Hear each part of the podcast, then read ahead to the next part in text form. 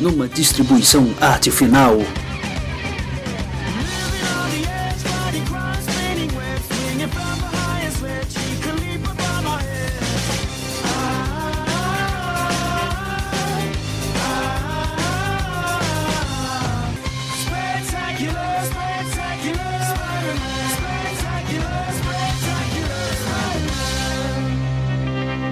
A Pilha do Aranha.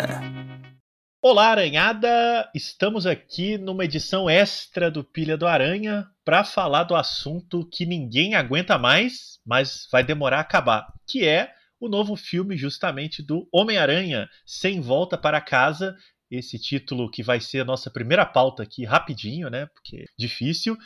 E a gente resolveu marcar aqui com todo mundo do Pilha para poder comentar esse lançamento que já se tornou uma bilheteria bilionária, já ultrapassou um bilhão de dólares no mundo.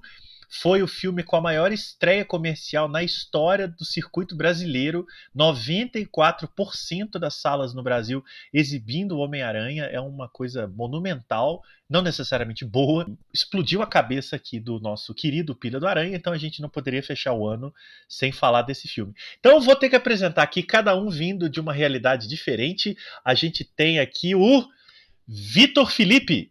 Eu não sei se você tá chamando eu ou o Marcos. Pois é. Tem um pequeno problema nessa lógica de apresentação. Temos aqui também o Marcos Azambuja. É, eu, eu não sei fazer sotaque gaúcho, então. Mas estou aqui. Obri- obri- Olha. Obrigado por não tentar. Temos também, claro, Maurício Miranda. E aí, amigos do Saco de Ossos? Oh, é, pilha. Pilha de ossos? É, pilha de ossos. Ah, Combina, hein? Esse é da quarta-feira de cinzas. é verdade. Pilha de ossos. E a gente tem aparentemente um fantasma aqui presente. Você nos ouve? Alô, alô? Vocês vão dar spoiler porque eu não vi o filme não ainda. Ah, Tranquilo, a gente Temos vai falar aqui do trailer. Temos aqui a presença do nosso querido Dedão Dãozinho e ele veio aqui para nos monitorar, mas eu já vou avisando antes, esse programa é sobre spoiler, afinal de contas todo mundo já viu, menos o Dedão Dãozinho, e quem ouvir esse programa aqui, esperamos que ou já viu, ou não vai ver, ou não tá nem aí para quem viu e para quem O deixou de ver. Dãozinho, o Dãozinho tá esperando pra ver Homem-Aranha na sua casa. né? quando estrear no streaming, aí ele vai ver. É, mas na minha ele não vai ver, não. Na minha não vem com essa, não. Na minha casa, sem, sem chance. Agora, eu vou começar de cara pedindo que o Maurício, que é o nosso tradutor oficial do Pilha do Aranha, diga, Maurício Dantas, qual era, agora é o Dantas mesmo, qual era a sua opção para um título que pelo menos tenha uma expressão em português para No Way Home, já que, venhamos e convenhamos, ninguém fala sem volta para casa. Essa expressão simplesmente não é usual. Você volta pra casa é quando para de passar ônibus, você tem que esperar duas horas da manhã pra passar o corujão. né? Mas o certo deveria ser traduzir pra Homem-Aranha, a casa caiu. É óbvio, óbvio. O É, e é- Lulante. o Lulante, né? E, e seria o bem condizente com o filme, que inclusive sem volta para casa não é nem lógico com o que acontece no filme, né? Então, Não, e não tem bem. a ver porque em português não tem a sequência do Home, né? O primeiro filme foi de volta ao lar. é, e depois é longe de casa. É, em inglês. Já virou bagunça. Não, bicho, vocês juram que eu, ach, que eu achava que era piada, galera, esse título Sem Roda Pra Casa. Depois que eu vi o cartaz na rua da Marvel, eu digo, não, não é possível, velho. Ele parece piada mesmo, ele parece meio zoeira, né? É, o problema é que em inglês existe a expressão, né? No way home, no sentido de você não pode voltar pra casa mesmo. Sim, aquela coisa do- exatamente. Você tem uma jornada, você nunca volta para o mesmo lugar que você estava. Mas a gente não tem isso aqui. Isso é aquelas ideias bestas de cinema que nem os X-Men que resolveram que tinha que pular da década de 60 pra 70, pra 80, pra 90. É. Porque deu, tá certo, aqui- deu certo um filme lá na década de 60. Aí no Homem-Aranha eles fizeram Homecoming, né? Pra dizer, ó, está na Marvel. E aí inventaram que tinha que ser todos com Home agora. E ainda fizeram essa cagada do lá e casa. Sim, e aí complica a vida do pobre. Pobre nada, né? Quem trabalha para traduzir esses títulos aí deve estar ganhando mais que nós aqui. Ah, certeza. Muito bem.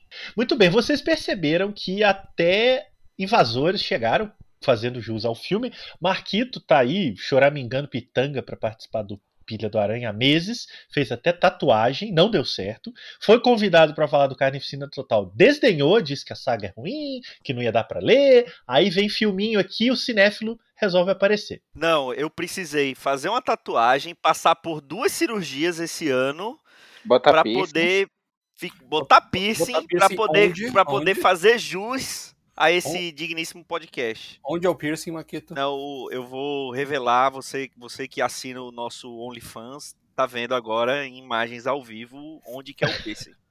Marquito se esforçou tanto, tanto pra estar aqui que ele arrumou até uma namorada esse ano, porque ele era o único que tava solteiro até o momento aí, pra ver se ele conseguiu encaixar. Conseguiu agora. Parabéns, Marquito. Muito Ele obrigado. arranjou a namorada enfermeira pra poder cuidar dele depois da operação, né? É o golpe perfeito, né? Como ele já tem dinheiro, ele não precisava arrumar uma pessoa milionária, ele arrumou alguém pra cuidar da saúde dele. Ô, dinheiro, eu tô com tanto dinheiro no mundo. Ele já tem dinheiro, ele já tem gibi de graça na banca do tio, né? Não É, não tem é? Mais, não Marqui- tem Marquito mais. Você tem não tá todos- escutando, você não escuta mais, você não escuta o, o pilha de bis, não, é? Não tem Só mais não. Só pra não perder a. Marquito, Marquito é o caso exemplar de um homem que tem muito dinheiro no banco. É, só não é meu. Isso, isso aí tem no filme, essa conversa toda aí? Porque Não, não, não tem, não tem.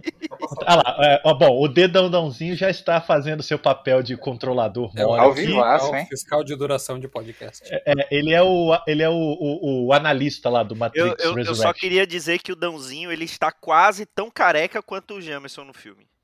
Nossa senhora. Muito bem, vamos, vamos falar Eu desse. Jamerson. Pior que eu acho que eu falei Jamerson, é Jameson. Você falou, você falou Jamerson. Você falou Jamerson. Um abraço, Jamerson. Abraço. Mas vamos lá então, pessoal. Sem volta para casa. Bom, acho que a gente poderia começar fazendo uma breve rodadinha de impressões gerais. Não precisamos entrar em todos os detalhes por enquanto, mas impressões gerais, assim, primeiro impacto. Vamos ser educado, né? E pedir aqui para o convidado falar. Marquito Dantas, é com você. O que, que, que você achou aí do Homem-Aranha sem volta para casa? Bom, é, eu achei um filme extremamente divertido, né? Que, que afinal de contas, esses filmes do, do MCU, eles só bastam ser divertidos, né? A gente não tá indo atrás de nada revolucionário, nem de nada. é, aquela coisa que vai mudar a história do cinema, não. A gente quer um filme divertido. Eu achei que ele cumpriu o papel nesse aspecto. é, de longe dessa trilogia do Aranha no MCU é o melhor filme. E eu acho que, que apesar de eu ter tomado um spoiler logo no dia que eu fui assistir, que teve uma, uma colega minha que eh, fez, teve a brilhante ideia de tirar a foto da tela do cinema justamente na parte do spoiler e postar nos seus stories.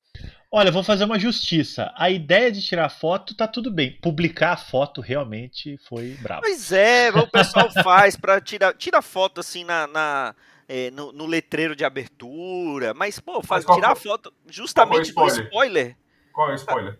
É, o spoiler que ela colocou no stories dela é justamente a cena que tá os três Homem-Aranha juntos. Hã? Pô, mas é foda. A pessoa no meio do filme. A pessoa no meio do filme É. para pra tirar foto da tela. Não é? Tomar E publicar depois mas Ela merece. deve ter ficado com o celular esperando ali o momento, né? É, Não, e ela É. deve ter publicado no cinema ainda, viu? Não Claro, duvido, mas é claro. Não duvido. É. já vai automático já o negócio, vai direto ali pra rede. Mas enfim, esquecendo aí do, do seu do seu do seu da sua desilusão, Marquito, continuando. E aí? E- e então, então é um, foi como eu falei, um filme muito divertido. Tem, tem, tem algumas sequências de cenas muito legais. Eu acho que é, ele redime bem, principalmente o Aranha do Andrew Garfield, né? Eu acho que talvez do, do- desses é, que, ele, que eles retomam foi o que teve o que teve um, um- destaque assim é, maior de redenção, mas o filme, o, o ator do filme, sem sombra de dúvidas, é o William Defoe, né? Ele bota todo mundo ali no, no bolso, né? E fácil, ele tá ali se divertindo e, e entrega, assim, uma, uma atuação maravilhosa ne- nesse meu modo cinéfilo on, né? Então, é- é- é, impressões gerais são essas, basicamente. Muito bem, e agora vamos assim, do mais empolgado para o menos empolgado. Então aqui eu vou convocar, deixa eu ver se eu vou acertar. Maurício Dantas. Ah, não, não vou destruir o filme, não. Eu gostei, achei divertido. também. Exatamente, exatamente. Eu falei que era do mais empolgado para o Ah. menos empolgado. Tô fazendo a ordem decrescente aqui. É, Eu gostei, como eu comentei no, no WhatsApp da gente, eu achei uma bagunça gostosa. Que é bagunça, tem umas coisas que tem que aceitar mesmo, porque sim, senão a diversão acaba. Mas em si, ele sabe usar bem esse essa metalinguagem aí do, do multiverso, pegar os outros aranhas. Só, só a magia só funcionou lá com dois universos próximos, né? Os outros tudo não apareceram, mas tudo bem, não é aranha verso, não é versão animada. Tinha toda a brincadeira com os outros aranhas para fazer. Então a gente entende que não apareceu o Harry Osborn, nenhum dos dois Harry Osborn, não apareceu é, os Stacies que sabiam que o Peter é o, o Homem-Aranha, porque a, a premissa é essa, né? Pessoas ao longo do multiverso que sabem que o Peter Parker é o Homem-Aranha estão vindo para esse universo do MCU. Então, muita gente não Porra, mas, apareceu. se, tinha- mas se fosse vir todo mundo, velho, não caber, não. Não, mas no final tem a cenazinha do pessoal chegando ali, que é ali que eles conseguem conter, né? Não, É, tem a sombrazinha, né, do, do gente Craven, não da, sabe quem tá naquele final, né? É, é quase assim. Ia rolar um Aranha verso, mas acabou o tempo de filme, né? Então, por aquilo mesmo. Doutor Estranho melou a- o esquema. Mas não, não achei ruim, não. Eu, eu tenho algumas críticas só às escolhas do personagem mesmo, que mesmo depois de toda a merda que acontece no filme, a tia May morre por, conta, por culpa dele, por uma cagada dele e tudo mais, ele fica com aquele, aquele negócio emo de não é problema meu, se morrer, morreu, invocando ali um Ivan né? E naquela última cena, quando eu podia jurar que ele ia se redimir largando o planador do duende, dizendo não, não tem que matar, tem que curar, enfim, fazer um discurso bonitinho, pelo menos uma cena importante, se não fosse o Maguire ali, o Peter Maguire, né? E, Que- ele ia matar. É, e, e aí ele acaba faz... com isso, mais uma atitude idiota, ele acaba provocando a estocada que o Maguire leva do Norman. É, que é outra dizer, ele não só faz uma cagada, ele ainda quase mata o quase Maguire na, mata na, na o sequência. amigo, é, exatamente. Exatamente. E vou Eu- dizer, mas não matou porque a Disney tá com medo depois do último Jedi, porque era pra matar. Sim, não, Era eu achei que ele ia morrer né? ali pra poder criar uma comoção, mas obviamente eles guardaram o personagem. Né? É, Não, Disney, fe- não, lembra que a gente fez com o Luke e deu ruim, não vamos matar. E foi uma facadinha gostosa, né? Pra sair do outro lado a faca, mas mesmo assim não aconteceu nada. E, tipo assim, ah, já foi esfaqueado outras vezes, tudo bem. E É, e, a cena, e a cena é tratada com a dramaticidade de uma morte, né? sim, Ele não morrer depois é só uma decisão ali. Tipo, gente, agora bota ele rindo aí, tá tudo certo. Ah, e seria perfeito pro amadurecimento do, do Peter Holland, que não tinha amadurecido até aquele momento, né? nem com a morte da Tia May. Esse, meu problema é, esse. com a Aquilo ali tinha que ser. May. Aí, um o divisor de água. morrer ali, ele pensou, porra, mais um, né? Ensaiou-se um divisor de água quando a May morre. E aí depois você vê que ele regride tudo, né? Os outros dois bichos, bota isso na cabeça. Tem que crescer, evolui, filha da puta. E ele fica lá. É, mas Isso daí, aí já adentrando o filme com vontade aí, né? Isso daí é muito da escolha do MCU de como tratar este Peter Parker, né? Desde o do, do Guerra Civil eu não conto tanto, porque era a apresentação dele, ele era um moleque, né? Ali eu acho que é ainda para mim, na minha visão, ainda é a melhor retratação desse Peter Parker é, do MCU. Ainda tá no primeiro, porque é o único que o comportamento dele condiz com aquele momento histórico, né? Agora, dali adiante, para mim, de novo, é muito ladeira abaixo, porque é filme atrás de filme, situação dramática, é Thanos, é coisas gigantescas, e ele continua sendo escrito como um idiota. Isso para mim é, é muito complicado. Marcelo, Você tem muita dificuldade. Não, o, o- Ele- o Peter do MCU é o, é o personagem mais burro do MCU, né? Porque é, a- a- esse filme, ele. Todo o plot dele acontece porque ele é uma anta. Ele Sim. deveria ser trancado, preso, porque ele só continua faz cagada. e continua sendo uma anta nas consequências das cagadas. Quer dizer, quase toda decisão dele nesse filme, mas eu repuxo isso para os outros dois anteriores, são terríveis. Assim, é, é- parece realmente, parece não, é deliberadamente um personagem imbecil. Você vê o, o segundo filme, né? O grande plot dele também é uma grande cagada. Ele entregar lá o, o dispositivozinho lá pro mistério, que é um cara que ele acabou de conhecer. Quer dizer, é, é um roteirismo, porque não dá pra gente xingar o personagem de ficção, porque essa coisa meio de nerdola sem noção. Mas o roteirismo da coisa é muito primário, que é tipo, e aí, vamos que, que, que nós vamos fazer para esse personagem passar um aperto? Ah, ele toma atitudes idiotas. Não. assim. Eu tenho muita dificuldade. E é uma necessidade da Marvel de colocar ele de coadjuvante, né? Isso, é. é. o coadjuvante dos outros personagens do MCU. Nesse filme eles fazem isso de novo e eles.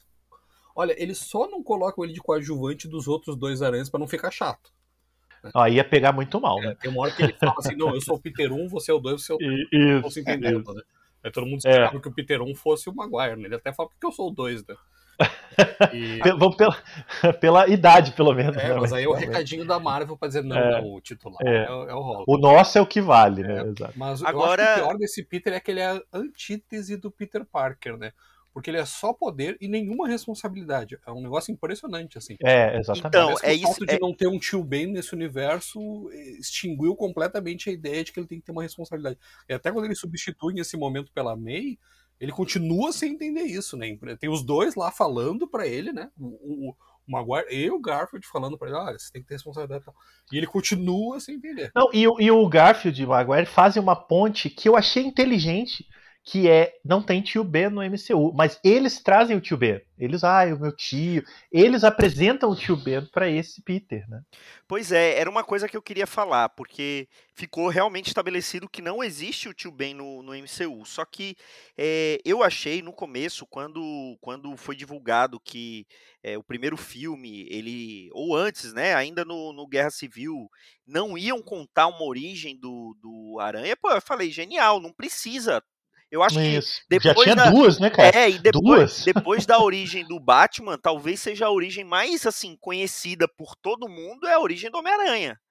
Né? É, tal- talvez depois da origem do Superman e do Batman é a origem mais, mais famosa assim para para quem gosta de quadrinhos e para quem não gosta, para quem conhece o personagem. Todo mundo sabe o Na que animação do. Aranha Verso, eles brincam com isso, né? Eles recontam a origem dele várias vezes. Eles dizem, "Ah, é a última vez que eu vou contar. Só que a One more gente time, né? É, só que a gente entende que fica subentendido que aconteceu a merda com o, o tio Ben, e por isso ele decide se tornar o Homem-Aranha. Então fica subentendido que foi aquilo que aconteceu. Só que aí acontece o primeiro filme. Aí a gente passa o filme todo, não tem a frase. A gente releva, não, não contaram a origem, mas sei lá, tá, tá a motivação subentendido. dele é, é impressionar o Tony Stark, né? Pois é, aí, aí tem o segundo filme, ele ainda dá aquela, aquela, aquele lampejo, porque eu lembro que tem a cena quando ele tá indo pra Europa, que ele vai com uma com uma, uma, uma mala que tem as iniciais, né? BP. Então eu falei, não, existiu um, um Ben Parker, mas. É, mas, mas é o nome dele, né? Ele é Peter Benjamin Parker. mas é. é. mas aí só tinha BP, né? Então, sei lá. A gente imaginou que poderia ter, mas A mala velha do tio, a- né? Pois é, continuou sem ter a menção à frase. Aí a frase é dita pela tia May quando ela tá morrendo, ou seja, ficou. E quando. E o que é pior, mesmo que, vamos supor, o- teve o tio Ben, o tio Ben morre, não falou a frase pra ele, quem fala é a, é a May. Aí quando os outros falam, fala, não, foi o meu tio Ben, ele não faz menção nenhuma de que aconteceu uma- algo parecido com ele, ou Sim. seja, não existe. É, naque- aquela cena dos três fazendo e os dois fazem referência ao Ben, eu- é ali que eu concluí que não tem. Porque Exato, ele não faz nenhuma menção. Agora, o- o- o- uma curiosidade, né? O, no What If, no episódio com ele, ele faz uma referência ao Ben. Então, a própria Marvel meio que não sabe muito bem como lidar com, com isso daí, pelo jeito. É, no Ou então não estão Civil- considerando. No Guerra Civil, a gente tem um a conversa lá do Peter com o Tony no apartamento da May. E ele fala que não pode contar pra May que ele é o Aranha depois de tudo que ela passou. Mas não É, mas é muito aberto, né? É, pode ser qualquer, pode ser perder o emprego, pode ser qualquer coisa. É, né? E aí a Pode, gente pode espera tipo que isso câncer, vai se ser. recuperou, né? Isso, É. isso, exatamente. A gente espera que isso vai ser tratado no. De volta pra casa, né? De volta ao lar. Não, tem, E tá, tá nada. na cara que eles foram escrevendo esse. per- Desculpa, Maurício. Tá na cara que eles foram escrevendo esse personagem à medida Ele que o filme é filme, é. Sem planejamento. É, não, no- isso no Guerra certamente. Civil, no Guerra Civil, na cena lá que ele enrola o, o Homem-Formiga, você vê uma torre da Oscorp. Tá lá, tá no Sim. filme. E aí o. Inclusive, depois esse filme, aparece o também diz, Não, na- aqui não existe Oscorp. É verdade, é verdade. E essa, essa torre também aparece numa versão lá do, dos Vingadores, acho que é na versão que saiu em DVD e tudo mais. A torre da Oscorp aparece junto com a torre dos Vingadores, tem uma coisa dessa também, como se fosse uma inserção retroativa, né? Mas esqueceram também. Tipo o, o design do Thanos, né? Que foi mudando, a voz foi mudando. Mas também tem uma coisa, no Guerra Civil, o Aranha tem o sentido de aranha. Não é demonstrado bem forte assim, mas o Falcão até atira alguma coisa nele ele desvia sem olhar. Não é só reflexo aquilo ali, é um, um indicativo, né? Mas a gente vai pro filme dele, ele também evolui nisso, que é uma outra besteira que eu não entendo. Aí não ser mais sentido de aranha em momento nenhum. Qual é o problema? Ah, é que, que o sentido de aranha dele só funciona de vez em quando. Sim. É, Tipo, E o na filme? cena do Charlie Cox ali, que tem o, Murdoch, é o Murdoch que pega o tijolo. O Peter nem viu, né? Não, mas ele Aí- até faz menção de esticar, mas aí ele viu, né? Tava na direção dele. Você pode dizer que foi o reflexo, a velocidade proporcional de aranha, uau. Mas não, no, no Guerra Infinita é o é a pelo do braço que arrepia. No filme faz um, um tilintar ou deixa ele meio avoado, enfim, eles não sabem também o que é que como se manifesta esse sentido. Foi É, sendo feito no Sem coxas. Volta pra Casa tem essa cena maravilhosa dele percebendo que o, que o Norman tá fingindo.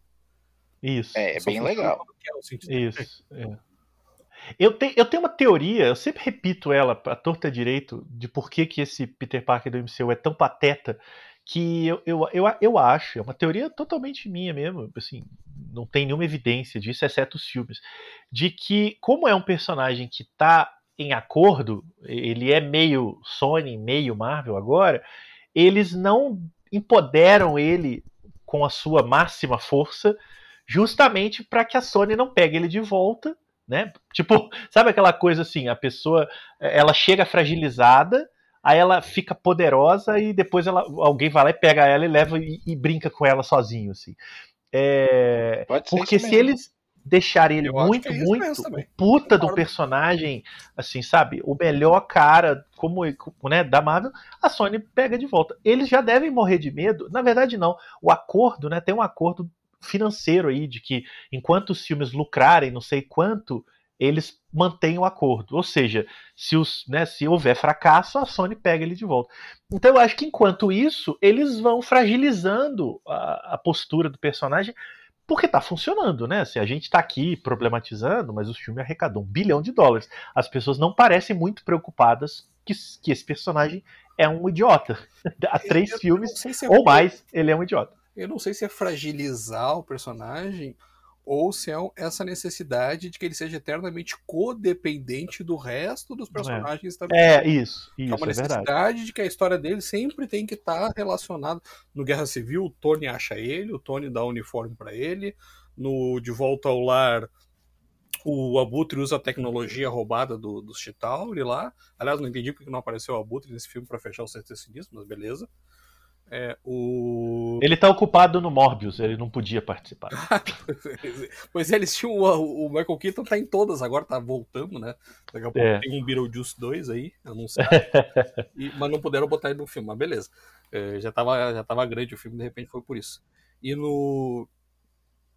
No Longe de Casa tem o Nick Fury lá, que todo, sempre é um personagem Marvel que provoca ação.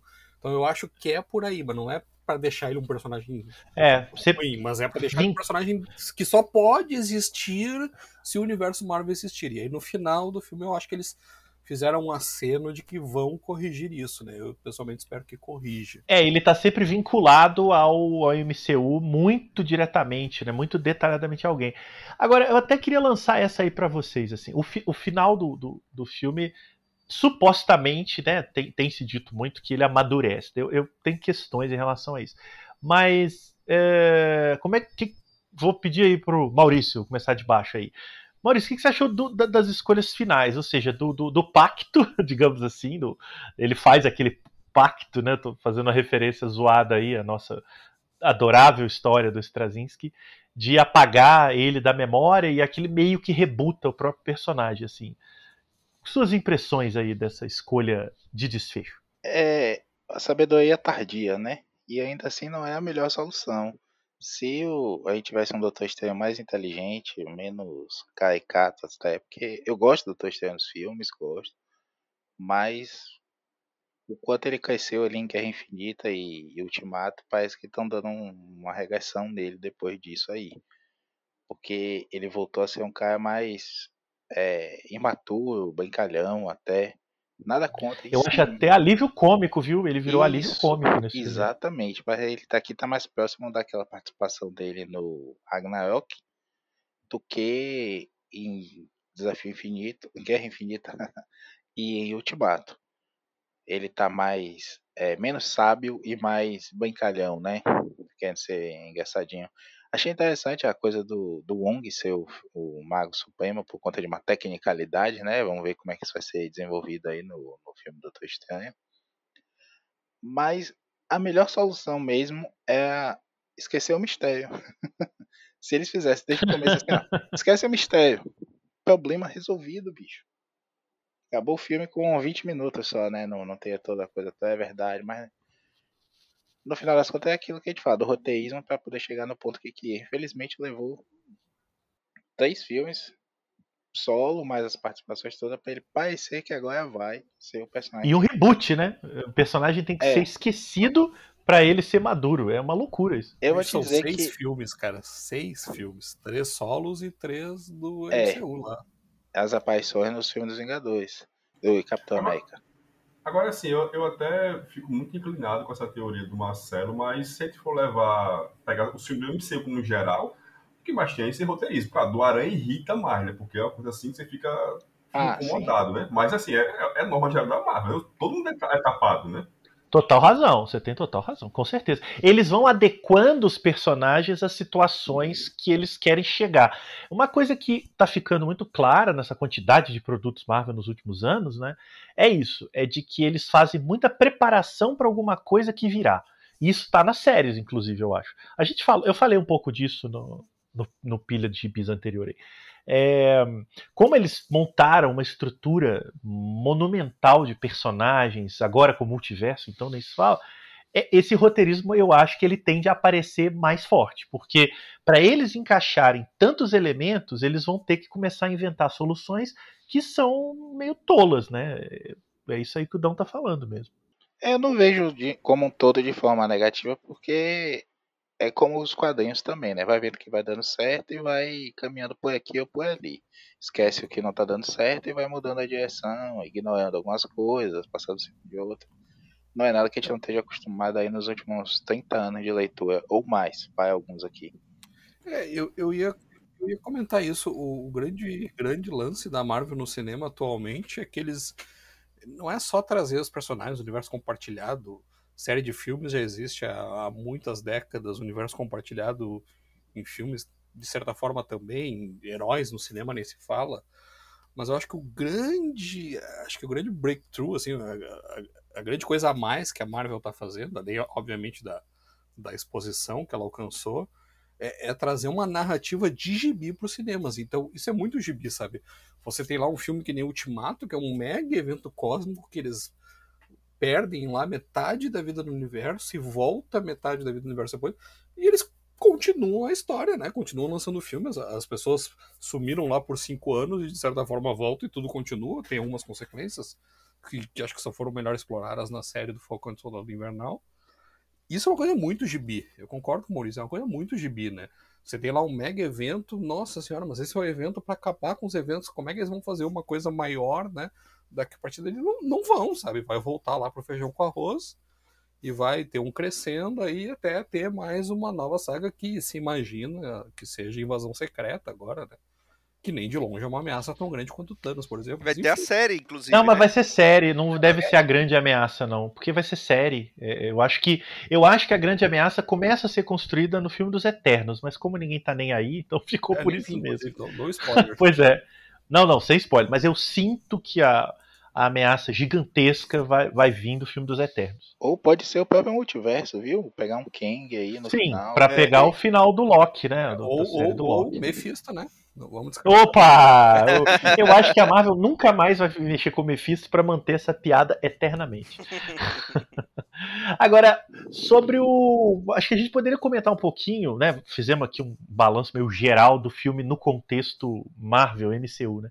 A gente podia comentar um pouco do, do desenvolvimento dos personagens, né? a interação entre eles. Esse, talvez, de todos, do Homem-Aranha, do MCU, seja o que você tem uma integração maior entre o núcleo principal, né? Você tem a MJ, o Ned e o Peter realmente trabalhando juntos numa operação que não é exatamente uma operação secreta, né, como antes. Eles são instalados na casa do Doutor Estranho para caçar os vilões. Claro que depois isso segue outros rumos, mas inicialmente é assim que se dá. Eu achei muito estranho, muito esquisito, né, que o, o, o Strange coloque três adolescentes para fazer aquilo, se mande, né? Falou, ó, vocês têm uma sala aí, pega todo mundo, vou cuidar da minha vida aqui. Tipo, eles têm 18 anos, né? Estão ali lá dentro, faz, cuidando da, da, defesa do multiverso. Assim. Cara, isso é muita ele, loucura. Ele tem aquele monte de aprendiz, né? Lá, da cidade, lá, é Kasmatá, no. Kasmatá, não me lembro. Ele tem aquele monte de aprendiz, inclusive tem dois limpando a neve lá, a hora que o Peter entra. Eles parecem velozes e furiosos, né? Os caras têm, bah, nós temos um problema e tem uma bomba atômica que vai explodir. Vamos chamar o Dominique Toretto isso. Ele vai chamar um mecânico, um piloto. Esses são os caras que vão resolver Esse, o problema. Exatamente. É. É, tipo, o Peter é, fez uma grande cagada. Lógica, né? é, ele fez uma grande cagada, é óbvio, e aí o, quem tem que limpar é o Strange, mas ele entrega pros adolescentes. Quem que você precisa? Ah, eu preciso do meu amigo Ned, que é o cara do computador, e da MJ, que é, que é a menina esperta que eu gosto. Assim. Então é claro. É pra dar ideia só, né? Olha, gente. É essa, que é uma maneira que o filme tem, aí, né, o roteirismo entra aí, para unir os três numa grande operação. Então, o que, que vocês acharam? O Marquito que tá caladinho aí, da, dessa integração entre os três personagens agora? Tem esse climinha de adolescente. É, o, o, o, Ned ele já, já faz isso desde o primeiro filme, né? Então eles deram um jeito de colocar a MJ junto, né? Porque aí ela é, é ali na, na, metade do, sei lá, no, no, na metade do segundo filme que, a, que ele que ela revela que sabe que ele é o, o Aranha, né? Então faltava integrar ela na, na na, ali no, no na, na, tur, na turminha, né? Então é, é, é, divertido, é exatamente isso que você falou. Não, não, não faz sentido assim, não tem muita lógica. É só para deixar eles juntos mesmo, eles, eles contracenarem e, e, e tentar achar soluções juntos. Mas é, se você vê a parte lógica, não, não, não faz sentido nenhum, né? Que o que que eles poderiam ajudar, né? Tava ali pra, realmente para dar ideia, mas são dois adolescentes, né? Cara, quando eu vi o Peter indo do lado pra batalha com o uniforme ao avesso e o celular grudado com, com duct tape, né? Silver tape. Com, silver tape, é, com fita prateada no, no uniforme para eles poderem ver o que tá acontecendo. Eu pensei, não, cara, não pode ser.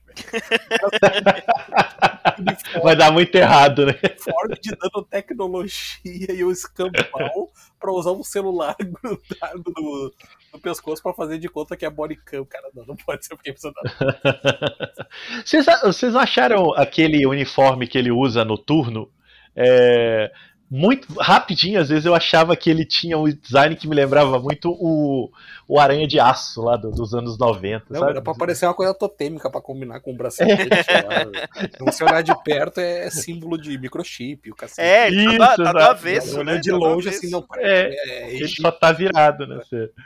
Porque agora, ele não, queria, ele não, queria, andar com o uniforme com a mancha verde. Agora é engraçado que ele tentou de tudo, não tirou em, em, em uma cena que nem aparece não durou cinco minutos, a Tia May conseguiu tirar, né? O, são os poderes secretos da Tia May, né? Ah, mas a isso é realista, cara. Isso é realista. Todo mundo que mora com a mãe sabe que isso é realista. elas, elas fazem essa mágica, A é mãe faz em cinco minutos um negócio que você demora cinco horas, é. porque você é burro, não consegue fazer. É. Não aprendeu também, é mal, mal criado. Bom. Já que nós estamos falando de uniforme, eu preciso comentar, vamos comentar coisas aleatórias além do óbvio, né? Esse provavelmente é o filme com mais desculpa esfarrapada para vender bonequinho de uniforme diferente, né? Nossa, ao invés dos caras atualizarem o uniforme dos dois aranhas lá, do Maguire e do Garfield, que faria todo sentido eles aparecerem com o uniforme ligeiramente atualizado, né? Não, é o Peter com o uniforme ao avesso, porque o dele tá manchado. É, e é o Peter com o uniforme levemente prateado, porque aparentemente os nanobos, quando voltam para ele, tem um senso estético, né? Eles acham que fica mais bonito se eles ficarem Aquilo é ridículo. Ridículo. Cara, eu nunca vi tanta. Olha, então falando do Homem-Aranha. O Homem-Aranha é o cara que mais tem uniforme e desculpa só rapara pra mudar de uniforme. Esse filme conseguiu ganhar todas. Impressionante. E não é nem um uniforme bonito, ainda se fosse. E ainda tem uma mudança de uniforme, porque o uniforme que ele tá usando no começo do filme é o mesmo do final do, do anterior em tese, né? Mas se você for ver, tem alguns detalhes que não existem nesse novo que deviam estar ali, que mudaram de, de um filme para outro, literalmente, de um segundo para o outro, como um, o retângulo preto na cintura, né? Nas laterais da cintura. E o do o cotovelo também. Eu só reparei isso porque eu fui ver os bonecos. Eu vi o Hot Toys de um e do outro lá, vi um cara acompanhando e vi que do, do Amazing lá, o Amazing Spider-Man, ele muda. também. De um filme pro outro, eu acho que faz tudo bem, É. sabe? A gente sabe Não, que rola mas- isso. Agora, mas Mas dentro mudou. do filme. é, dele virar o uniforme ao avesso e, e- dos nanobos lá virarem dourados pra fazer uma composição mais bonita ali, Jesus, sabe? Não, sem falar que essa do virar ao avesso é aquela coisa de você usar a cueca dos dois lados, né? que porcaria, hein? e muito bem, e o que vocês têm a dizer, vamos puxar esse assunto aí, da participação dos nossos amiguinhos Andrew e Toby. É, vamos começar pelo Andrew. Eu vou falar. eu eu fiquei impressionado de como ele tá feliz fazendo esse filme. Ele entra sorrindo, ele sai sorrindo. Claramente o ator estava se divertindo, porque óbvio, ele foi o que mais se fudeu nessas franquias, né? Ele fez dois filmes muito mal falados, não foram tão bem de bilheteria. Teve o tapete puxado pela Sony, porque a, a Sony se bandiou, né? Fugiu com a amante, né? Foi morar com a Marvel, largou ele para trás. De- Ele, em tese, faria mais dois filmes também, quebraram o contrato aí. E né, o, o Aranha dele ficou meio, meio parado no tempo, então acho que a volta dele, é, ele vai com muita vontade, né? E acho que a gente já comentou isso em privado, mas ele sempre foi o ator mais empolgado em viver o personagem, né? É, até mais que o Tom Holland, porque o Tom Holland é um, é um jovem que tá curtindo, né? Ele é o Neymar da Marvel, né? Ele tá curtindo o momento, Menino Tom. é, enfim. Menino Ele, é, ele, ele tá felizão, porque, porra, ele pegou um personagem, uma propriedade né, milionária de 60 anos, tá curtindo, tá ganhando dinheiro a rodo, mas ele não parece exatamente se relacionar com o personagem. E o Toby, enfim, ele fez o primeiro, não queria fazer o segundo, ele especula-se que ele, a Sony teve que oferecer muita grana para ele fazer o 2 e ele só aceitou porque a Sony começou a sondar o Jake Gyllenhaal para fazer o Homem-Aranha 2 e ele juntou ali um pouco do ciúme com a proposta milionária, topou fazer o 2, acabou fazendo o 3 também, deu no que deu. Então, assim, empolgado em ser o Peter Parker sempre foi o Andrew Garfield. Eu acho que isso aparece na presença dele no filme. Ele, ele tá muito. Eu tenho a sensação de que ele tá muito iluminado, ele, ele fala tudo com muito boa vontade e tal. O contrário do Toby, mas a gente fala depois. O que, que, que vocês acharam aí dessa. Esse sim foi redimido nesse filme? O- O Andrew, o Andrew foi demitido da franquia. Eles, quando ele foi demitido, ainda tinha especulação de fazer o filme do Sexteto Sinistro. que A So- Sony já tava com essa ideia besta de ficar fazendo filme de vilão. E se especulava que um quarto filme seria o Homem-Aranha contra o Sexteto Sinistro. E ele é demitido, eu não lembro, mas depois veio à tona que ele tinha que ir num evento lá da empresa para anunciar alguma coisa, ele tinha que ir e ele se recusou aí. E aí eu vou, vou fazer uma fofoca pela metade mesmo para matar os fofoqueiros de plantão, porque eu não lembro se ele tava muito chapado ou se ele tava com depressão, alguma coisa assim mais séria realmente. Que ele- que ele- eu sei que ele não foi e os capos da Sony lá mandaram é, demitir ele e talvez nesse meio tempo já estavam aí conversando com o Kevin Feige para relançar a franquia de algum tempo. Mas quem, quem lembra do Homem-Aranha 2, ele é um filme totalmente. O Amazing, o espetacular Homem-Aranha 2, ele é um filme totalmente feito para lançar, para expandir a franquia, né? Ele Sim, tem um monte sim. de vilão lá à toa, tem aquela cena lá no laboratório com, com os outros esses sinistros, e no final tem também a- os blueprints, né? Os planos ali do- do- dos outros vilões. E era pra. E pra tem, e continuar tem aquela última cena lá que é o, o que seria o Venom, né? Uma, ah, eles iam introduzir um Venom, né? Tem um- uma, uma substância esquisita que, que, que iam colocar, que estavam até lembrando a origem do Venom Ultimate, né? E além desses blueprints aí que você falou. Qual é o terceiro filme dele, como Aranha? Não teve. Tem. Não, não é, existe. Na verdade, Não hou- não houve terceiro. tá, tá, Ele errado. faria mais dois, mas ele, né, como, como estamos falando, ele parou no dois. É, como a reação foi morna, o 2, né? Chegou a fazer menos que o primeiro, que é uma coisa impensável para uma continuação do esporte. Eles demitiram ele, não teve. Em seguida já, já começaram a especular quem seria o novo. Aí pegaram o Mark Webb, não, o Mark Webb é do outro, né? Inclusive já pegaram esse John, é o John Watts, né? Que sabe muito de Homem-Aranha, só que não. E começaram a especular. Na, na época se falava muito que seria o Asa Butterfield. E acabaram, e acabaram Tava entre confirmando. os dois, né? Na verdade, tava entre o Asa e o Tom, né? É, e acabaram confirmando o Tom. Dizem que porque o Tom era mais atlético e tava realmente olhando pro Asa batendo você vê que entre ele e o Tom, né? Dois é Agora, agora aqui pra nós, aqui para nós, o, o- o- o- essa, essa segunda sequência, né, que é os filmes do, do Garfield, é, eles pegaram uma história que é bosta, inclusive no gibi, né, que é aquela trama do, do- dos pais do Peter, né, que que é ali do, do eu lembro que, que isso saiu ali no junto com, com a saga do clone, que era a história que o, É errado, os pais eram eram eram agentes da Shield, Não, né? não, mas, mas essa história dos pais serem agentes é bem mais antiga. Bem, bem mais Ah, eu, antiga. eu lembro dessa, eu lembro dessa, dessa É recontagem. porque ela foi na retomada história, na é, saga tem do clone, mas ela é bem a- mais antiga. O segredo da morte do Peter Parker, que é o Peter. É o Nick Fury que conta, né? Então, É, e é coisa dos anos 70, 80, e nunca, quando colocou pais de Peter Parker no gibi, nunca deu muito certo. Pois é, a e, e- aí a, a né, insistência. que, a insi- aquele, que aquele arco do Demateus, a gente comentou no nosso pilha sobre a criança interior, que é, é, é o primeiro arco do gibi que você vê o Peter de luto pelos pais dele, né? Porque nunca teve importância na história do exato. Peter a, a morte dos pais dele, né? E aí no filme tudo gira em torno disso, né? Até o bom tio Ben, que é o, é o Martin Sheen no filme, ele fica em segundo plano porque o Peter resolve que quer se reconectar com o pai, né? É, eu acho que ali havia uma tentativa de é, não repetir os filmes do Sam Raimi. Então, o elemento que faltava é, né, familiar, pessoal, eram os pais. Só que é um elemento que, como o Marquito levantou aí, não funcionou. Nem no gibi, dificilmente eles iam conseguir fazer funcionar no filme, porque não é exatamente um núcleo que forma o Peter Parker, né? Ele- os pais morreram quando ele era criança. né?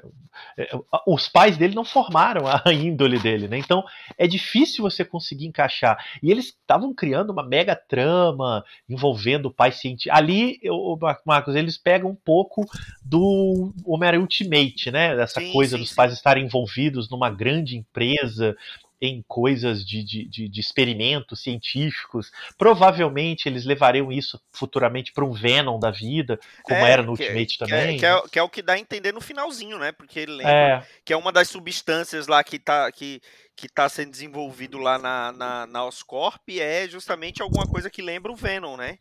Então já Ah, era, e era a especulação também, do, né? do outro filme. Oi? A teia dele também não é um projeto do pai, que é inacabado. isso, só é um, compo é um composto. Não, é um composto do pai. Isso. Não, assim, eu também acho que ele, ele teve muita redenção ali dentro da história, com aquela hora que ele salva a, a MJ, né? Já que ele não conseguiu salvar a Gwen, isso é invocado lá. E ele também invoca muita simpatia dos fãs, pelo menos quando eu assisti.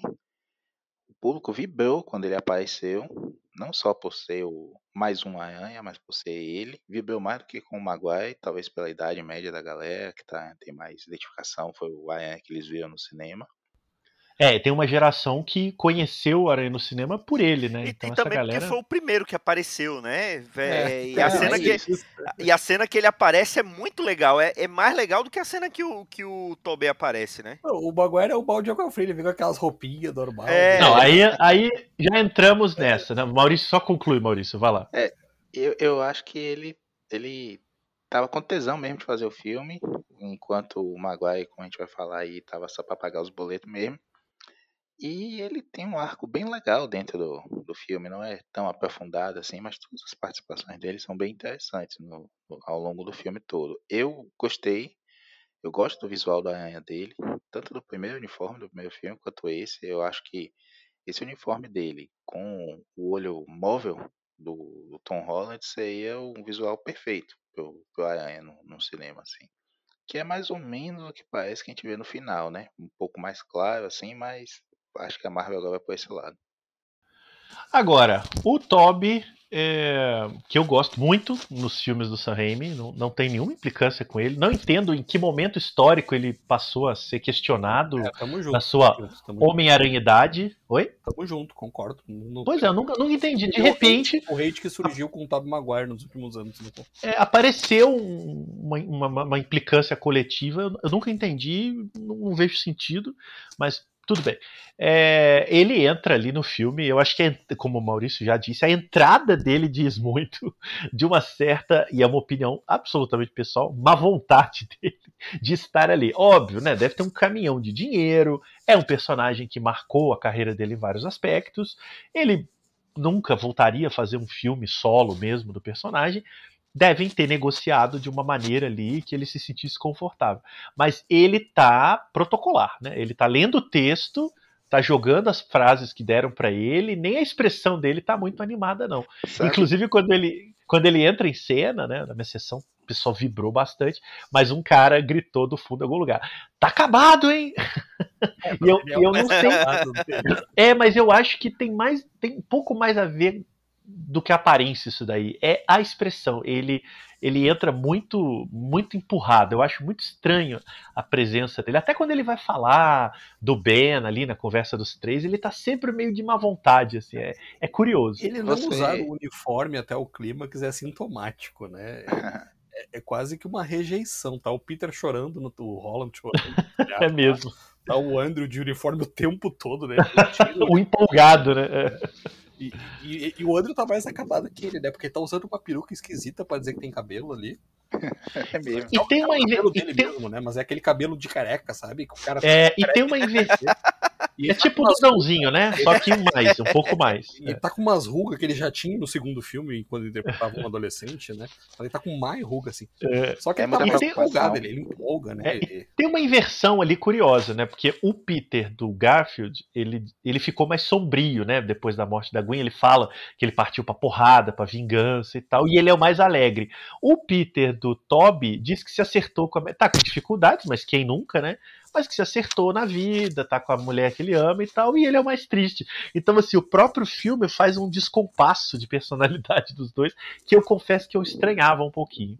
Ó, eu acho que o, o Maguire, primeiro falando aí do, da implicância, eu comecei a implicar com o Maguire anos depois, quando eu fui rever os, principalmente os dois primeiros filmes.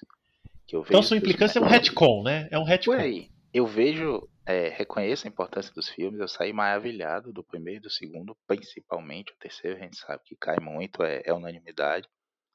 Mas, para mim, envelheceram mal. Repito, reconheço como foi sensacional ver aquilo que a gente nunca imaginava ver com tanta fidelidade para a época. Não seria possível a gente imaginar aquilo tendo visto tanta coisa fracassada de quadrinhos. Basta lembrar aí o telefilme da Liga da Justiça, Geração X. Nossa, e... mas aí também, né? Porra. Não, foi os, do, os dois Batman do, do Burton e os primeiros do Superman, a gente não tinha coisas que a gente gostava de ver de quadrinhos no, na TV, né, na sessão da tarde, enfim. Então ver o Aranha sendo tratado com respeito, com um belo orçamento. Eu lembro quando saiu a notícia que X-Men, primeiro filme dos X-Men ia ter 90 e poucos efeitos especiais. Pô, duas horas de filme uma porrada de mutante poderoso dos dois lados e só vai ter 100 efeitos especiais, tá faltando dinheiro aí e tudo mais, enfim. Mas o Aranha não se popou e o Sam Raimi tem méritos muito grandes de direção e de buscar efeitos práticos para cenas, né? Então muita coisa que a gente viu ali não é CG, é o personagem mesmo, é a gente vestida, é estilo seriado japonês, que os caras descem aquela pedreira da Toei toda semana ali, rolando em roupa de borracha sem medo de se quebrar. Isso faz falta no, no, no Amazing, quando você vê aquele CG todo que às vezes fica feio, parece que não tem gravidade, não, não, o personagem não tem peso né, nos saltos, nas pancadas que dá, enfim. E você sabe que criticam muito isso nos filmes do Raimi, né? Eu até discordo, eu acho que envelheceram bem, eu já revi recentemente os dois, eu acho não, eu... belíssimos, assim, não é um aranha literal, mas nenhum dos que veio depois é. É isso, é a minha bronca. Filmes, filmes com alma, filmes com característica Concordo. própria, personalidade, sabe? Concordo, não joga embaixo do ônibus, não, porque tem gente que tudo é sensacional, é um lixo, não é o caso, pelo amor de Deus. Debaixo do trem, no caso, que é um elemento presente em todos os filmes. É, você Inclusive, eu, que a eu... gente ia falar quando começou a gravar esse podcast. Eu, é, virou. O trem virou um elemento essencial, igual corredor nas séries do, do da Netflix da Marvel. Eu, eu, eu acho que o Aranha do, do Maguire é nulo. O Peter do, do Maguire é nulo. Ele não termina uma sentença, ele só gagueja. ele não tem uma personalidade, ele fala olhando para os pés. E é uma coisa que a gente vê que em, nas versões mais marcantes do personagem, pelo menos na Ultimate, que, que é recente naquela época, na, na o Peter do, do 616, a gente vê que ele é um personagem que muda. Ele ganha uma confiança com os poderes e tudo mais. A gente não vê isso em momento nenhum nos filmes dele. Ele é sempre um paspalho. E aí é difícil você se identificar com um cara que é, é nulidade. O Peter sempre foi agente lá, né? O grande triunfo do Stanley foi esse. Então, eu acho que precisava se desenvolver mais o lado Peter Parker e menos aquele monte de plot paralelo que o Sam me enchia o filme, que é bom, gosto do Octopus dele, gosto do, do Norman Osborn, não gosto do Duane, gosto do Norman Osborn que o Sam me fez, mas o Peter sempre ficou em segundo plano, tinha como garantido, né? Ah, todo mundo já conhece, deixa ele lá, só deixa quando ele vestir o uniforme que a gente foca nele. Essa é a minha bronca com ele. E nesse filme, me lembrou muito o, o Brandon Bolt em Superman Returns, que ele interpreta o Christopher Reeve interpretando o Superman. Sim. Nesse aqui, É o Tobey Tobey Maguire, interpretando a si mesmo. o Tobey Maguire de má vontade interpreta o Tobey Maguire de boa vontade interpretando o Peter Parker. A minha impressão foi essa. É multiverso, é isso daí, ó.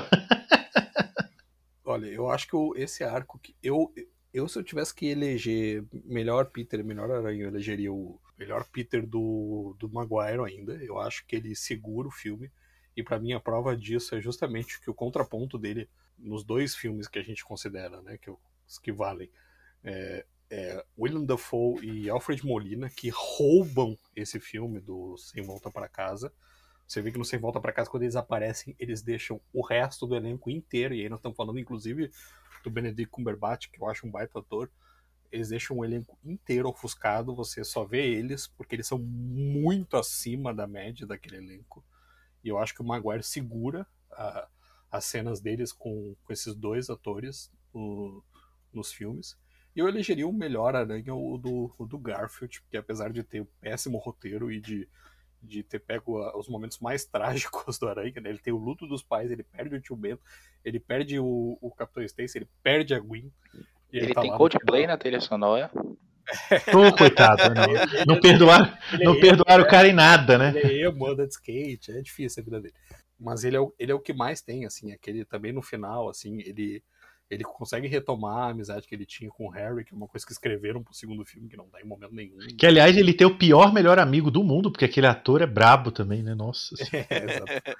E, e aí no final ele tá lá de luto e ele diz pro menino, não, cara, você tem que continuar e tal. Aquilo é o Aranha, entendeu? Sem contar que ele é muito mais bem-humorado, né? O, a grande crítica que se faz ao Aranha do Toby é que ele era mudo, né? Ele quase não falava nada. Exato. E, É, Eu, eu concordo em gênero, número e degrau com o Vitinho. obrigado você veio aqui só pra isso, pra puxar o saco do, do Vitor Zazambuja, é isso. Isso já foi confirmado.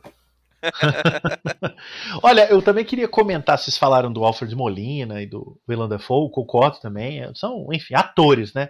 A gente também conversou isso em privado, eles têm uma carreira no cinema e no teatro aí absurda, então ah, quando os caras chegam numa superprodução fazendo vilões, eles nadam de braçada, eh, se divertem, você vê que os dois estão descaradamente se divertindo, já era assim nos filmes do Sam Raimi, né? Apesar de, deles aparecerem mais, agora eles estão claramente deitando e rolando ali com aqueles personagens. Principalmente o Dafoe, né? Principalmente Nossa, o Default tá tipo, opa, Norman de novo? Bora lá, né? De É, boa ali. o- Tiram aquele capacete Power Hand dele pra ele deitar e rolar no, no, no planador com a cara dele. A Muito cara bom, dele é jaquetinha roxa. que o capacete. É, muito, jaquetinha roxa, boa.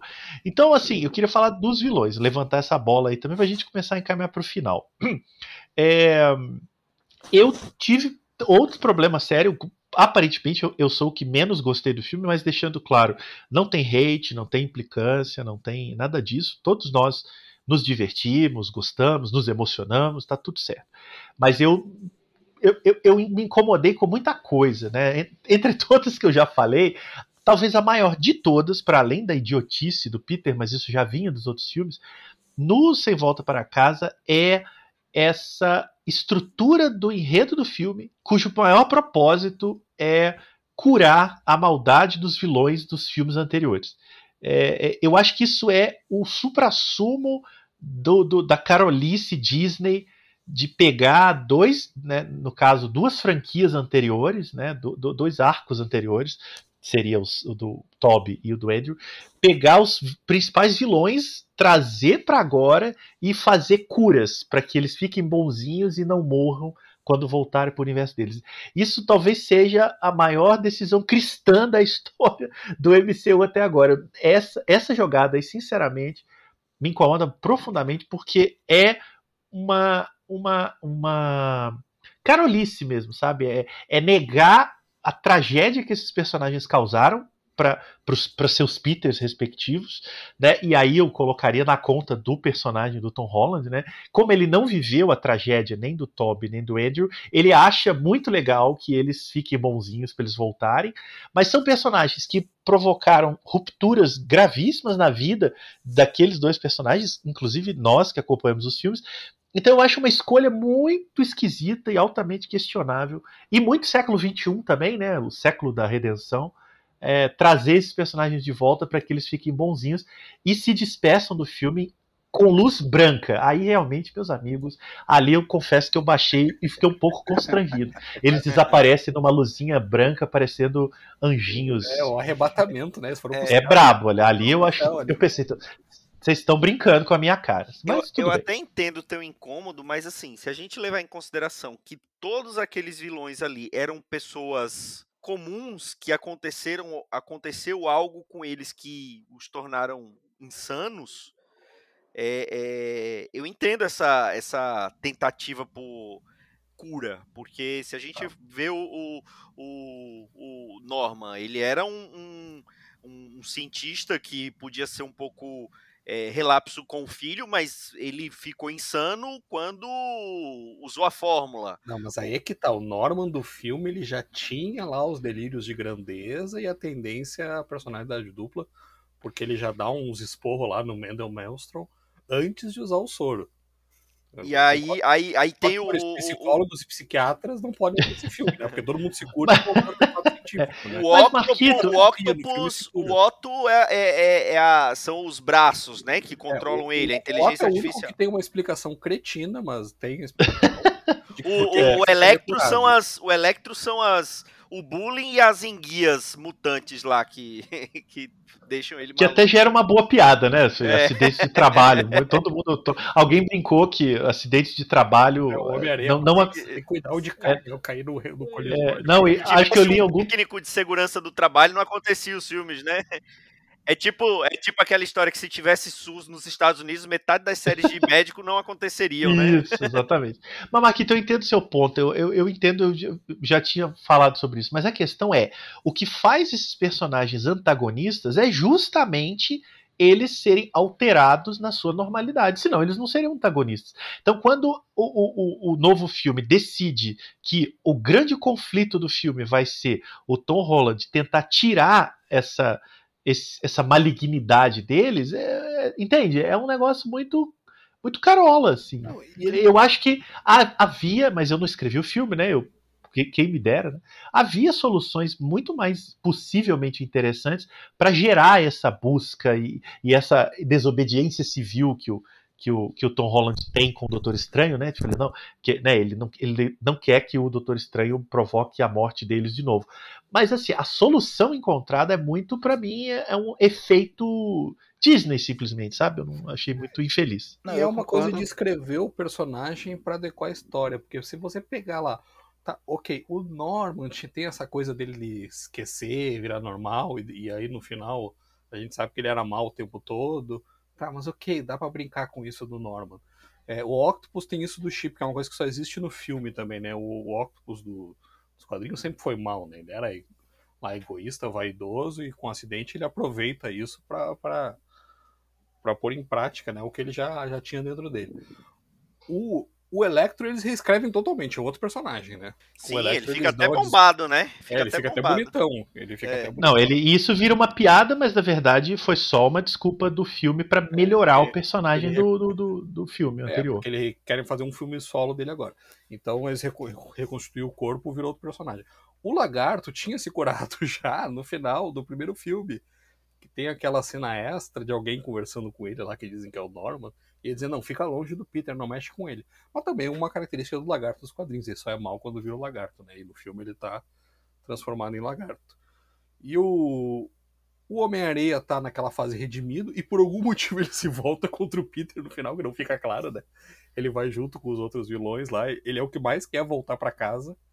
É, e ele ele, eles falam que ele vai atrás porque ele quer que o Peter mande para casa, não quer, não, não tá se é. importando em salvar, né? Ele quer só que, ó, termina logo essa merda e, e me bota para casa, não, não é, deve ter sido por isso, porque não, não faz muito sentido ele estar tá junto lá atacando, né? Mas, mas é, eu concordo com, com o Marcelo, nem tinha pegado por esse ponto. Eu já peguei pro ponto de ser absurdo isso de curar os vilões com alguma traquitana científica lá feita em casa, né? Mas, inclusive, a maneira como eles resolvem isso, apesar da cena do laboratório eu gostar muito, né? É incrível, né? É, é, é aqueles intensivos que a gente sempre critica no filme, né? o problema que existiu durante cinco, seis filmes, mas eles vão resolver numa noite lá, tomando Red Bull no laboratório. E, e não, e vocês citaram Homem-Areia, e, e, assim, de novo, né, vou, vou repetir mais uma vez, me incomoda muito, por exemplo, é, que é, nesse universo do Homem-Aranha no cinema, né, uma das grandes cagadas do Homem-Aranha 3 foi deslocar o assassinato do tio Ben para o Flint Marco. Todo mundo acho que também é unânime em relação a isso. Mas é o que aconteceu, é o que nós temos. E aí, nesse filme, né, você tem um reencontro do do Toby com o cara que provocou a morte do tio dele e o Tom Holland tentando curar esse cara. Quer dizer, onde é que tá o senso de tragédia da parada? Eu acho que o filme, em alguma medida, ele, ao mesmo tempo que ele presta esse tributo aos dois aranhas, ele também dá uma desrespeitada na memória dos filmes. E assim, ninguém se importa com isso também. A Marvel tá lucrando um bilhão de dólares e foda-se. Mas eu acho, eu como espectador, fã do, do, dos filmes, né? Para mais ou para menos, acho isso um pouco um pouco macular a memória dos filmes, sabe? Eu acho, acho que o filme ele é um pouco insensível com o que aconteceu antes e dá muita importância a essa suposta missão do Tom Holland, que nunca fez nada que preste, né? É, é, é não, coitado, eu não tô falando do ator, gente, tô falando do Peter, vou refalar minha frase. Esse Peter Parker do Tom Holland, que nunca fez nada que preste, e aí a grande missão dele agora é, é, é, tirar a vilania dos caras que fuderam a vida dos outros aranhas. Então eu acho que é muito, é muito sintomático. Marcelo, eu, eu tenho outros problemas com isso. Eu não vi tanto por esse lado que você viu, não. Mas eu entendi assim, a forma como o problema é apresentado por Peter é por eles terem esses poderes e terem enlouquecido de alguma maneira, saído de um controle, eles acabam antagonizando seus aranhas e morrendo nessa busca por poder, por vingança, pelo que quer que seja. Eu acho que aí é uma oportunidade perdida do filme, porque quando eu vi até os, os trailers e assistindo o filme, eu pensei que ele ia por um lado de mostrar assim, olha, isso é poder sem responsabilidade. E aí isso dá até uma lição para o, o Peter Holland, né, vamos chamar assim. E em momento nenhum isso foi mencionado. Eu acho que isso foi uma grande oportunidade perdida.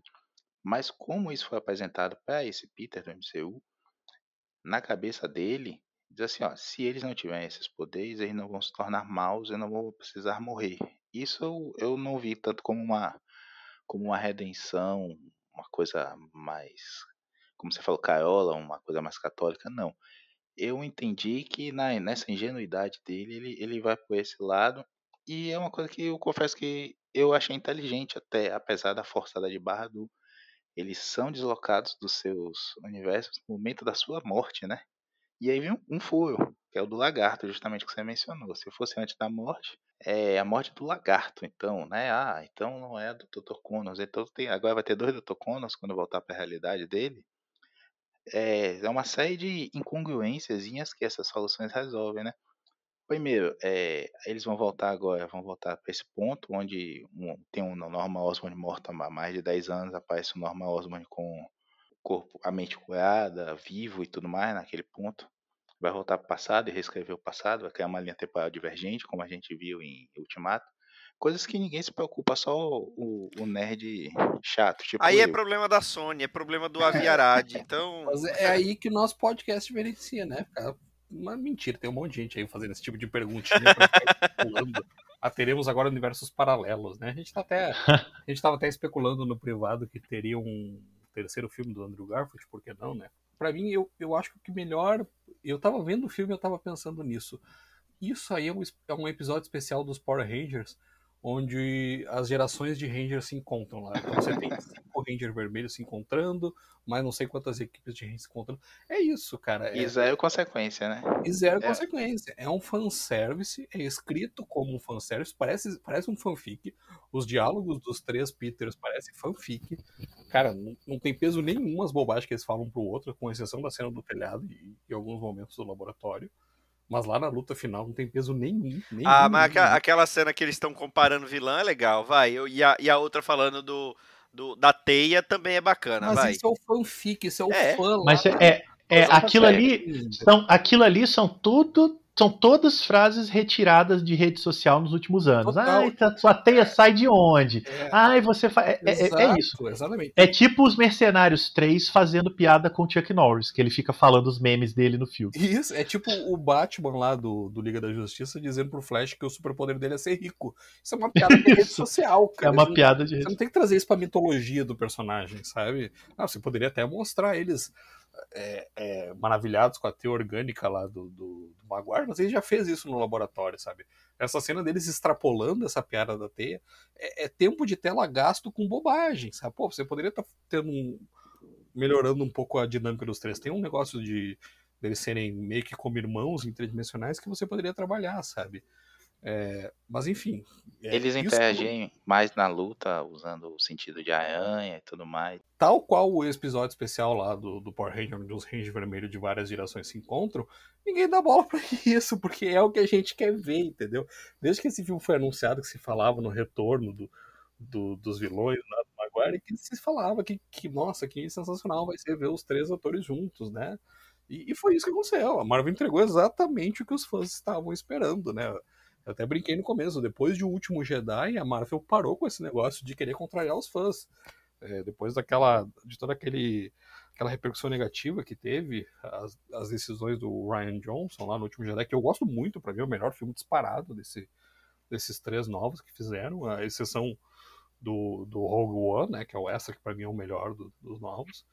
Eu acho que tomou decisões muito corajosas, assim, que poderia levar a franquia de num ponto diferente, assim como eu teria achado muito corajoso eles matarem o, o personagem do Maguire, ele não vai fazer outro filme, não tem por que deixar ele vivo se quiser contar uma história dele em outra mídia, conta lá de todo esse período que a gente não viu até ele aparecer nesse filme, né? E acho que serviria pra ma- amadurecer o personagem do Hobbit, enfim. Como a Viúva Negra, é né? isso. É, é como Viva Negra. Mas não é isso que eles estão fazendo. Eles estão fazendo fan service. Eles estão entregando exatamente que os fãs queriam ver. Só faltou o quê? O Mephisto. Não, tô brincando. Só faltou o Miles Morales, né? Que era o. Já era o, a extrapolação do. Depois que meio que se confirmou que iam aparecer o- os dois atores que vazaram aquelas fotos, inclusive tinha vazado. Vazou a foto do Charlie Cox e vazou a foto do- dos atores. E era foto filme mesmo, dava pra ver.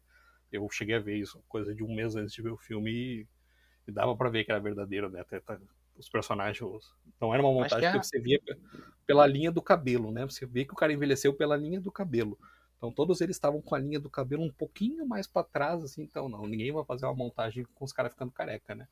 Então você via que era realista. Foi isso que eu não entendi aí da surpresa de Marquito com o spoiler. Se fosse se a foto fosse o Miles, eu dizia, caralho, isso é um spoiler. Mas apareceu os três juntos, ah, bicho, o que, que eu esperava Não, disso? é, é porque é, teve, depois da história de aparecer os três, aí já já estavam especulando que ia ser três versões do Tom Holland, enfim. É. Ah, e- nada. É óbvio que essa- depois Foi um apareceu. spoiler, mas era aquele spoiler que eu queria. Eu, que eu já imaginava que ia acontecer e não foi surpresa, mas assim, eu queria ver na tela. Ah, velho, depois botaram, botaram o Molino no trailer, qualquer coisa. Isso era, era óbvio. Agora, vamos admitir, né? Os caras são muito canalhas. Eles passaram um ano negando que eles estavam no filme, né? E não era, tipo, fazendo piada. Eles, o Andrew Garfield tem gravações dele dizendo, gente, eu não estou é, no filme. mas é, é do contrato, né? E, e fotografaram o Maguire com o cartaz do filme na mão, né? Todo feliz. É, mas é. E eles. Mas é, tá, tá na parte. Hoje em dia você não pode confiar nem no trailer, né? O trailer tem várias cenas falsas. Não, e o trailer. Alguém, alguém que preparou o trailer brasileiro foi demitido. Isso é certeza, né? Por quê? Por- ah, por causa porque- do, do lagarto levando soco, É. né? Não, mas o que eu fiquei mais impressionado é que tem uma cena falsa da piscadela do Doutor Estranho. Vocês notaram que ele não pisca no filme, né? Que é a piscadela que virou meme. Eles, ah, não, ele, no trailer ele fala, não, não pode deixar que eu não vou fazer nada, não. Ah, E mas ali a diz cena é pro Peter- diferente, né? A cena, A cena é é diferente. É o Wong fala, não, cara, se fizer, não me bota no meio. E aí ele E só pior. ele não pisca.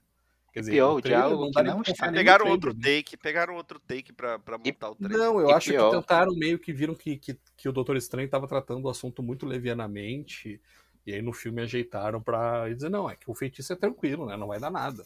Sabe? Só que aí, no trailer do Doutor Estranho no Multiverso, que é a segunda cena extra, é, usar o take que não tá sendo usado no filme, né? Que tem a voz do, do, do Wong dizendo, não faça isso. Pois é. Só uma, uma última chatice aqui de continuidade. No momento que o, o Estranho lança o último feitiço lá pra todo mundo esquecer o Peter Parker, o multiverso tá aberto, né? Então esqueceu quem é o Peter Parker em todos os universos. Ele fudeu com a vida do, do Maguire e do, do Garfield também. Olha, Ah, não, pensar, não né? fiz essa interpretação. Bom, como eu disse, ele não se preocupa nem um pouco com esses Ah, personagens. não, esqueça, né? É. Esqueça a vida que segue no multiverso. É verdade. Bom, eu acho que é isso por enquanto, porque nada acaba. É, alguma consideração final? Deixamos algo de fora? Eu acho que deu para dar uma esgotadinha, né? Eu só queria falar da, da- Já que o Maurício falou da segunda cena pós-crédito, que é o trailer do Doutor Estranho. A primeira cena é justamente o Venom do Tom Hardy, né? Só que a gente conversou, não faz o menor sentido ele aparecer, porque aquele Venom não sabe quem é o Peter Parker e não sabe quem é o Homem-Aranha, né? Não Não, existe- é, mas aí vocês estão usando um parâmetro que é, é, é, concordo totalmente com você, na verdade, eu vou falar isso para concordar. É, é que o- provavelmente eles vão arrumar uma explicação de duas linhas para essa ida do Venom pro MCU e, e depois ele vai embora, que não tá conectada ao, ao incidente com o Doutor Estranho, porque realmente não faz sentido. O que está acontecendo pa- aparentemente é que o Ed Brock está viajando por universos, porque ele cai no MCU e no final aí da cena ele some de novo, né? É, Então eu acho que não dá- tá Não, mas conectado. aí é. Dá a entender que. Tem a cena some- extra do Venom 2, né? Que eu não vi É. também. É, É, dá- e- dá- mas assim, ele, ele desaparecendo dá a entender que é justamente quando o Doutor Estranho resolve a treta e aí ele volta pro universo dele e deixa lá um, um pedacinho do Venom que eu achei, eu particularmente achei a solução pra introduzir o Venom no MCU, eu achei brilhante, mas não faz sentido o Venom Aqui do, não vai pra lugar nenhum, bicho. Tom Holland tá É, ali. cara, aquilo ali é só para agradar essa legião de fã do filme do Venom, que eu não sei da onde É, pegadinha. é. Com, todo amor, para que se você é fã do Venom e do filme do Venom e tá ouvindo isso agora. Mas eu não sei da onde saiu essa legião de gente apaixonada por essa bosta. Tipo, o filme é muito ruim, gente. Mas o Isso filme é tão ruim que dá a volta e fica divertido. Não O fica. primeiro, mas- Marcos, o primeiro. É, o, Segundo o segundo é galhofa, o segundo eu assisti dando risada. Cara, Ó, que- temos um pilha sobre isso aí, esse filme não merece mais que isso não. é verdade. Só lembrar que é muita gente mesmo, Vitor. É 800 milhões de dólares esse filme. E é gente pra chuchu vendo esse negócio. Eu tenho a solução. É muito simples. Na cena extra do Venom, ele vai mostrar pro Ed a mente coletiva dos simbiontes, né? Dos Clintar, que é esse nome que o Bendis criou. Então, naquele momento, ele conecta, na verdade, com a mente coletiva de, de todos os simbiontes do multiverso. E aí ele descobre que Peter Parker é o Homem-Aranha e por isso ele é puxado. Olha, o, o Dãozinho deve ter dado um jeito de expulsar o Maurício. Não, mas não faz sentido porque na conversa dele com o Danny Rojas lá, que é o, bar, o bartender, ele É Symbiontes Life.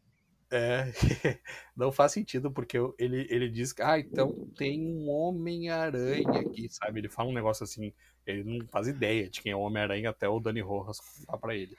Dãozinho, Caiu, minha, caiu por terra a minha teoria. Quem não entendeu, quem não entendeu porque eu tô chamando ele de Dani Rojas, assista até de laço, que é melhor que assistir o filme do Venom, viu? Com certeza. Nu está chegando, Dãozinho. Nossa, que lixo, hein? Nossa, o Dãozinho mal pode esperar pra esse momento no MCU. Não, mas brincadeiras à parte, eu acho que isso não vai acontecer tão cedo, não, sinceramente. É um personagem muito novo. é, nem todo mundo lê gibi. ou, Na verdade, ninguém lê gibi, né, gente? Só a gente mesmo. tá Então, preocupado, Mar- ô, Marcelo, é só botar o cara no filme que já vai ter um milhão de sites publicando quem é nu. É, isso é verdade. Você acha que as pessoas sabiam que era Thanos antes dele aparecer na Isso é- é- lá? também é verdade. Ok, Não. derrubou meu argumento, tem razão. Ninguém sabia nem quem era Eternos, né? A gente tá de parabéns porque teve gente fazendo conteúdo de uma hora por causa do trailer. A gente tá falando de um filme de duas horas e meia e tem uma hora aqui de gravação só. Então é hora de acabar, amigos, pra gente manter essa, essa qualidade aí, ó. Muito bem, Marquito tinha aí uma despedida, já fez alguma outra consideração? Eu queria saber o que, que o Dãozinho achou de tudo isso, um balanço aí. Parece ser um filme legal. Eu queria que você me desse um, um spoiler, assim, um spoiler foda, assim, que eu queria me irritar. Isso que eu quero. Esse, esse daí do- dos Três Aranhas, pelo amor de Deus, né? Só Marquito burro não esperava por isso. Eu vou te dar um spoiler bom. A MJ se chama Watson. É, é quem é. E Michelle. não é, e, e- e não é, É Mary Jane, Michelle é Jones Michelle, né? Watson. É Michelle, John, é Michelle Watson Jones. É, mas ela não usa o Watson. Ela não gosta de Watson. É, Tá bom esse não? Eu tô com pena essa Zendaya. Essa, essa Zendaya tá sendo explorada pela, por Hollywood. porque Essa mulher faz filme demais, velho. Coitada. Foi a mais bem paga de 2021, né? Mas também, ela fez 60 filmes no ano. Ela perde pro Tino Motichala Maleco lá, que tava até em propaganda de margarina, se bobear. Até propaganda do YouTube, moleque tá. Eu fui ver agora esse novo aí, Não Olhe Pra Cima. Tá o cara lá, cara. O cara tá em tudo. é. Ele só não tá em mais filme do que o Adão Motorista. Esse daí piscou, ele aparece, né? Cara, O Adam Driver. Ele apareceu na, na minha foto aqui de Natal, é o cara. Ah lá. Foda, velho. A, gente gravou esse podcast aqui nesse momento o Adam Driver já tá em uns cinco filmes, que ele não tava uma hora atrás. Mas agora a gente tem que elogiar, porque esse filme, pelo menos, foi ridículo, como vocês comentaram, essa coisa de colocar três moleques pra cuidar de uma treta multiversal, sendo que logo antes o Dr. Estranho disse que sabe-se muito pouco, terrivelmente pouco do, do multiverso, mas foi uma ideia melhor pra apresentar a Zendaya do que foi feito em Duna, né? Porque Duna, ao invés de contar a história, fica mostrando o flashback da Zendaya andando pela, pela areia e nada acontece feijoada. Ou farofada, né? Já que é areia. Certo, então nos despedindo aqui, esperando que o 2023 nos traga novas alegrias e quem sabe até o Dãozinho e mais podcasts. É, mas só em 2023 mesmo, né? Que 2022 não vai aparecer ninguém, né? Não, mas é porque a 2022 a gente ainda tem o presidente que a gente tem. Eu só tenho esperança É para verdade, é 2023. verdade, é verdade. Eu não tenho esperança para 2022, você não tá entendendo. É verdade. Saiu bem, saiu bem. Se eu pudesse pular 2022, a gente já pulava, porque, né? Mas infelizmente a gente vai ter que esperar. Então, que venha um bom 2023 e no meio aí a gente aguenta 2022. Queridos, um grande abraço para todo mundo, muitas teias para vocês, de preferência só do braço e tchau. Foi a Pilha do Aranha, mais um podcast com selo dos cabras de qualidade do Arte Final. Gostou do que ouviu aqui?